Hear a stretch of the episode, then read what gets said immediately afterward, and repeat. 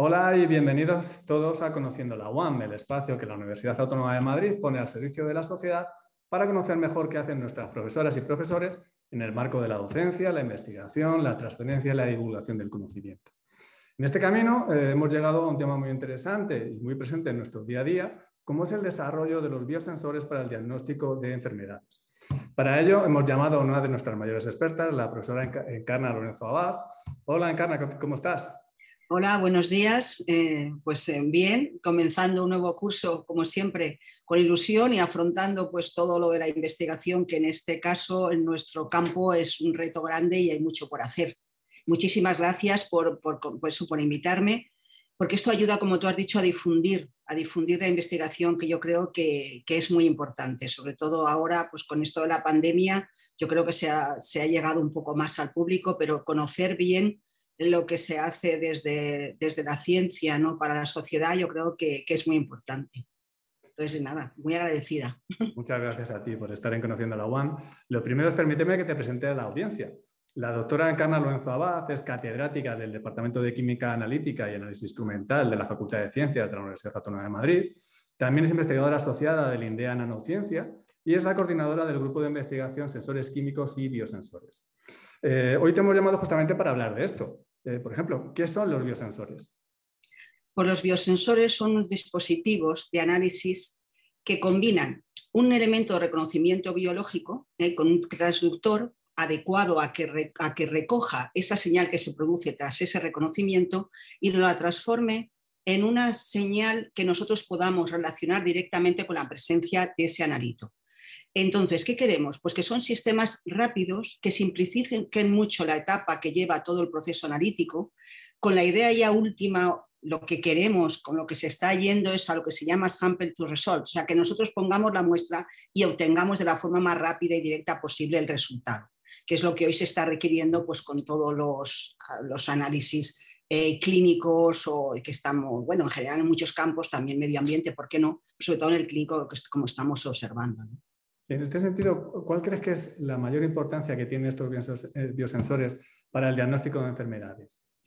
La rapidez, como la sencillez y la rapidez. Concretamente, pues nosotros hemos hecho desarrollos trabajando con La Paz y con gente de Navarra, que por ejemplo alteraciones, mm, alteraciones en genes eh, que están asociadas a enfermedades muy importantes, desde cáncer a la fibrosis quística. Bueno, pues para, para estos estudios necesitamos hacer una cantidad de secuenciación, secuenciación del gen y PCRs. Nosotros simplificamos ese proceso. Si bien partimos de muestras que necesitan una previa procesado de PCR, pero luego simplificamos muchísimo el proceso, es decir, ahorramos mucho tiempo y mucho dinero con estos dispositivos. Esta es la, idea fundamental. O sea, análisis directos, rápidos, sencillos, que incluso la idea es mm, poderlos llevar a su estadio final, que es lo que llamamos hoy point of care, que el mismo paciente pueda hacer alguno de esos análisis. Se puede hacer los análisis. Y ya usando un poco, ¿podrías detallarnos un poco más qué líneas de investigación estáis desarrollando ahora mismo en este tema? Sí, eh, nosotros, bueno, empezamos, yo empecé en biosensores mm, siendo grupo pionero en España porque lo empecé a hacer en mi postdoc en Irlanda y cuando vine empezamos, entonces empezamos con, con biosensores para pesticidas, nos enfocamos mucho a medio ambiente. Después mm, hicimos desarrollo para, agroalimentario. Hemos hecho biosensores para determinación de fructosas, azúcares, glutamatos en alimentos. Y la línea más reciente nos enfocamos a, análisis clínicos. ¿eh? Hemos hecho pues, desde glucosa, colesterol y mm, también como, mm, haciendo uso de las secuencias de ADN, de la, especificidad que tiene una, una, cadena de ADN por su complementaria, pues usando este ADN eh, sencillo, estos oligonucleótidos como elementos de reconocimiento, pues reconocer secuencias específicas para determinar virus, bacterias, en eso estamos ahora, por ejemplo, con el COVID, o incluso ver que si tienes una alteración en una de esas secuencias, lo que decíamos es alteraciones genéticas, podemos detectar esa alteración. Entonces, ahí relacionando con esas alteraciones que van asociadas a enfermedades importantes. Como te decía, hemos trabajado con la fibrosis quística con gente de La Paz, o con gente de alteraciones hepáticas que pueden dar eh, cánceres hepáticos con gente de, la, Universidad de Navarra mm. también.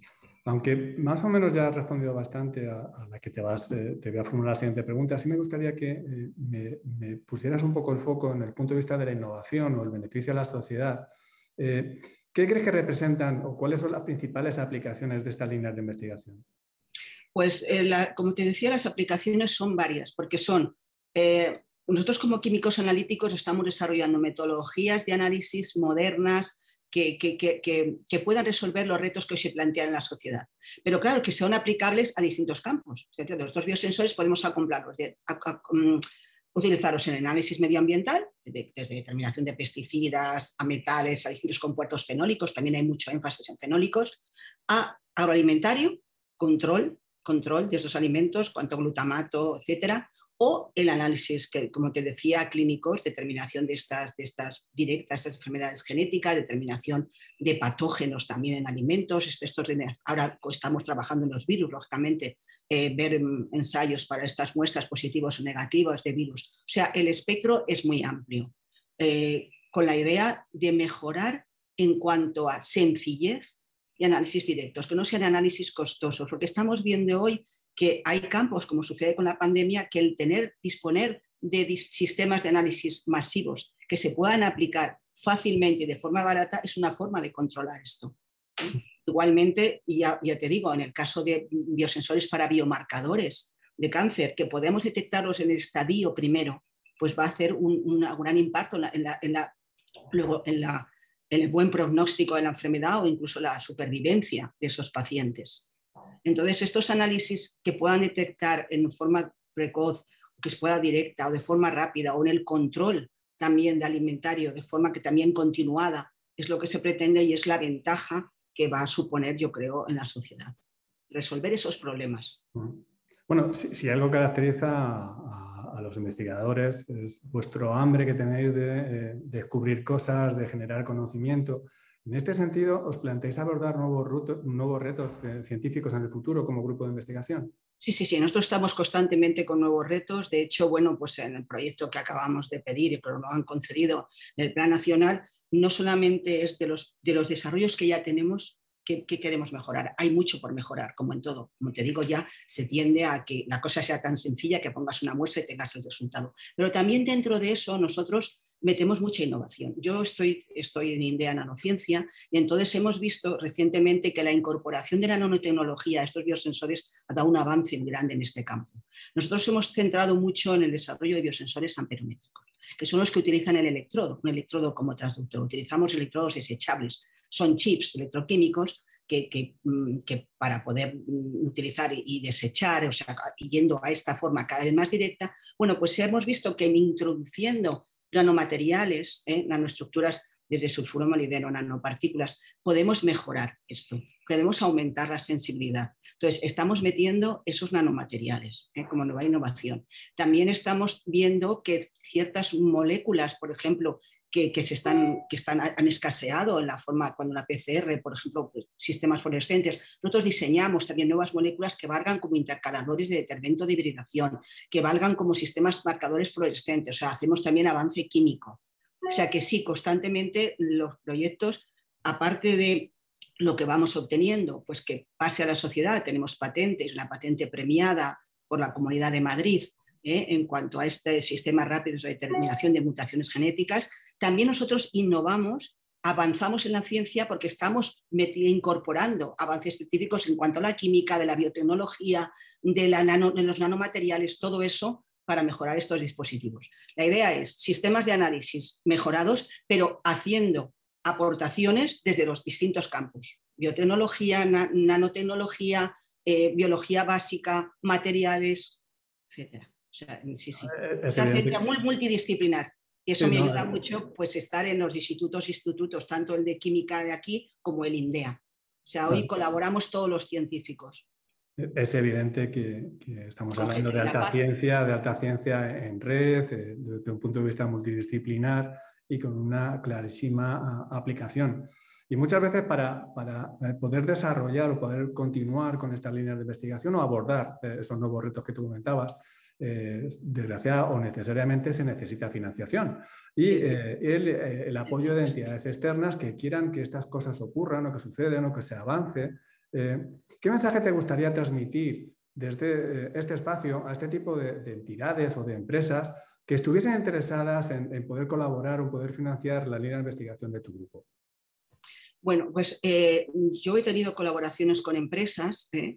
Eh, porque nos han financiado sobre todo la, parte esta que tuvimos de los primeros desarrollos de mutaciones genéticas. Luego también mediante las actividades que habéis hecho desde la FUAN de contactar, que presentábamos nuestra investigación en foros donde hay empresas, también han salido pues, empresas interesadas con las que hemos establecido colaboraciones y yo creo que todos estos foros es importante. O sea, la, visibilidad. A mí me parece que la iniciativa que, tiene, que tenéis desde la FUAN junto con la Autónoma de hacer estas sesiones en las que yo he participado en dos de ellas, me parece muy importante porque las, empresas sí que atienden a estos foros, sí que van con esa idea de captar esas ideas y, de ahí yo en, en, ambos casos me han surgido colaboraciones. Me han surgido colaboraciones. Y animar más a las empresas a que esto sea así. O sea, no sé, que tiren más de la base de los científicos de, la universidad, de los, de los, desarrollos que estamos sacando para, para, poder luego transformar esto, sobre todo en este caso, en este tipo de investigación que es básica aplicada, pueda llegar ese producto final a la sociedad. Para eso necesitamos el paso intermedio de esas empresas. Yo puedo hacer aquí desarrollos, puedo hacer prototipos, pero para pasar a esto tenemos que llegar a colaboración.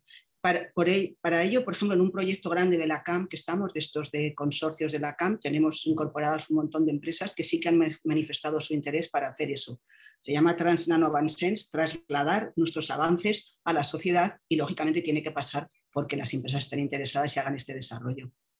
Sí, Aparte de financiación, que tengan interés en esa parte que nosotros no podemos hacer y no podemos financiar, que la, que la hagan ellos. Nosotros podemos financiar mediante las convocatorias que tenemos, la mayoría son para investigación de desarrollo básico. Hay otras como con colaboraciones con empresas, pero en general nosotros vamos a esos desarrollos y luego que sean las empresas las que cojan estos desarrollos y puedan hacer esa traslación final.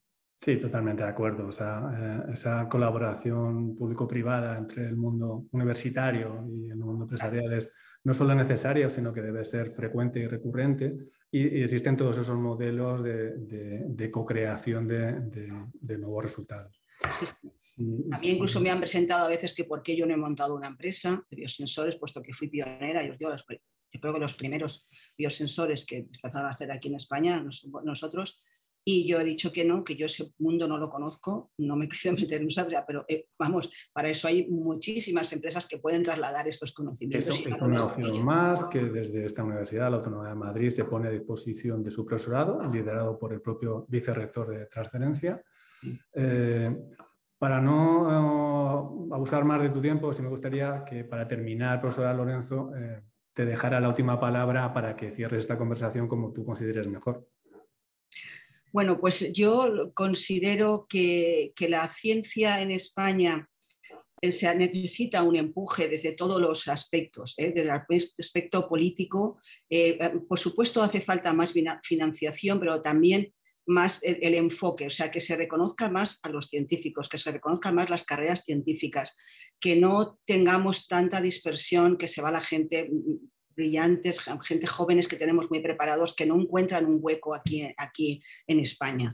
Eso tienen que encontrarlo tanto en los centros de investigación estatales como las empresas, que también las empresas apuesten más por estas líneas de investigación propia. No vayamos solo a productos, sino desarrollos de I D en las empresas que puedan captar a esta gente que está, está preparada. O sea, yo creo que una, no sé, un apoyo desde todos los puntos a, a la ciencia porque, hace falta a los científicos, eh, la sociedad avanza si avanza en, ciencia y en tecnología. Y eso lo estamos viendo hoy. Si nos quedamos atrás en esto, la sociedad no avanza.